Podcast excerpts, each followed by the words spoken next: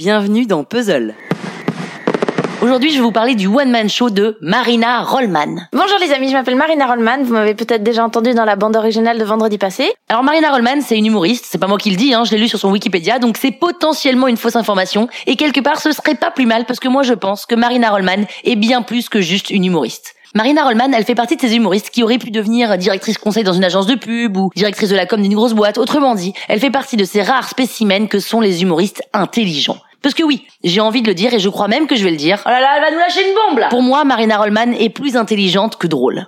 Son spectacle qui dure un peu plus d'une heure est fin, bien pensé, avec des réflexions qui gagneraient à être poussées, mais pas sur scène évidemment. Et on sent qu'elle a passé des années sur le divan. D'ailleurs, elle s'en cache pas, hein, elle le dit. Et c'est ça qu'on aime chez Marina. C'est ce fourmillement d'idées et d'opinions sur à peu près tous les sujets qu'on puisse imaginer. Tout y passe. Le handicap, l'orgasme féminin, l'enterrement de vie de garçon, bref. Il y a toujours un sujet sur lequel on se retrouve, on s'identifie et on prend plaisir à l'écouter parce que c'est sensé et intelligent.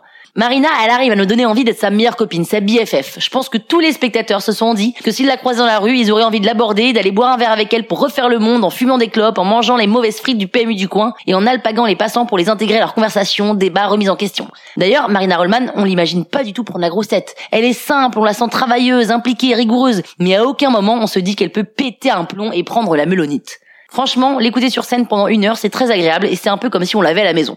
Mais j'ai trouvé que la mise en scène et la scénographie de Marina étaient quasi inexistantes. Alors oui, comme tout one-man show ou stand-up qui se respecte, il n'y a pas besoin d'avoir des fausses portes en bois, c'est pas un vaudeville, ni des lumières qui changent de couleur, c'est pas un spectacle pour enfants, et encore moins des costumes en veux-tu en voilà, c'est pas un spectacle de clown. Non. Non, mais Marina aurait le potentiel pour transformer son one man en spectacle, avec une mise en scène, une scénographie, une histoire, avec un fil rouge. Parce que je crois que c'est ça qui m'a fait perdre un peu le fil de son spectacle à un moment. Ça passe d'un sujet à un autre avec un lion un peu tiré par les cheveux, alors que ça gagnerait à être construit de façon linéaire plutôt qu'en montagne russe. Eh, va pas voir un stand-up alors, hein, c'est quand même le principe de ce format. Oui, bah qui a dit qu'on pouvait pas bouger les lignes? C'est pas figé. Un stand-up, c'est juste que t'es debout, mais ça t'empêche pas de faire des trucs à côté ou d'avoir un lion.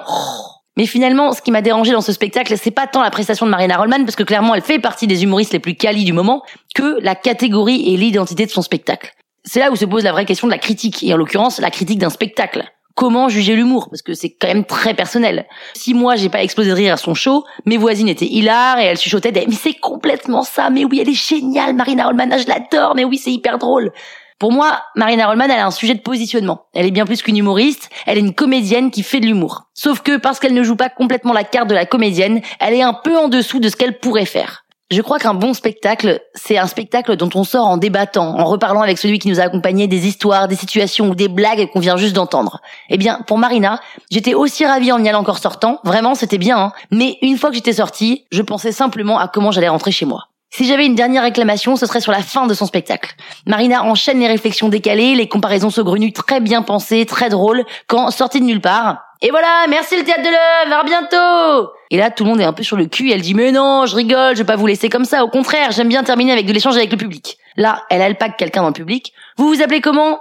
Euh, Aurélie. Bonsoir Aurélie, allez c'est tout, à bientôt le théâtre de l'œuvre, à bientôt Et elle s'en va. On l'applaudit, elle revient, on l'applaudit, et elle s'en va. Je suis restée le cul sur ma chaise, un peu estomaquée. C'est un peu comme si vous dîniez avec une copine, ça fait longtemps que vous l'avez pas vue, vous refaites le monde et quand le dessert arrive, elle vous dit "Merde, il est déjà 22h30, j'ai dit la babysitter 22h. Écoute, je te laisse manger la tarte au citron, je te fais un Lydia pour le dîner et merci, c'était chouette. Allez, ciao." En fait, vous êtes juste un peu triste parce que vous étiez finalement un peu attaché au personnage et que vous auriez bien aimé que ça ne s'arrête jamais. Si j'ai un seul conseil à vous donner, c'est d'aller vous faire votre propre opinion en allant la voir jouer. C'est au Théâtre de l'œuvre jusqu'au 27 février prochain. À lundi prochain pour une prochaine critique dans le Pénélope Show.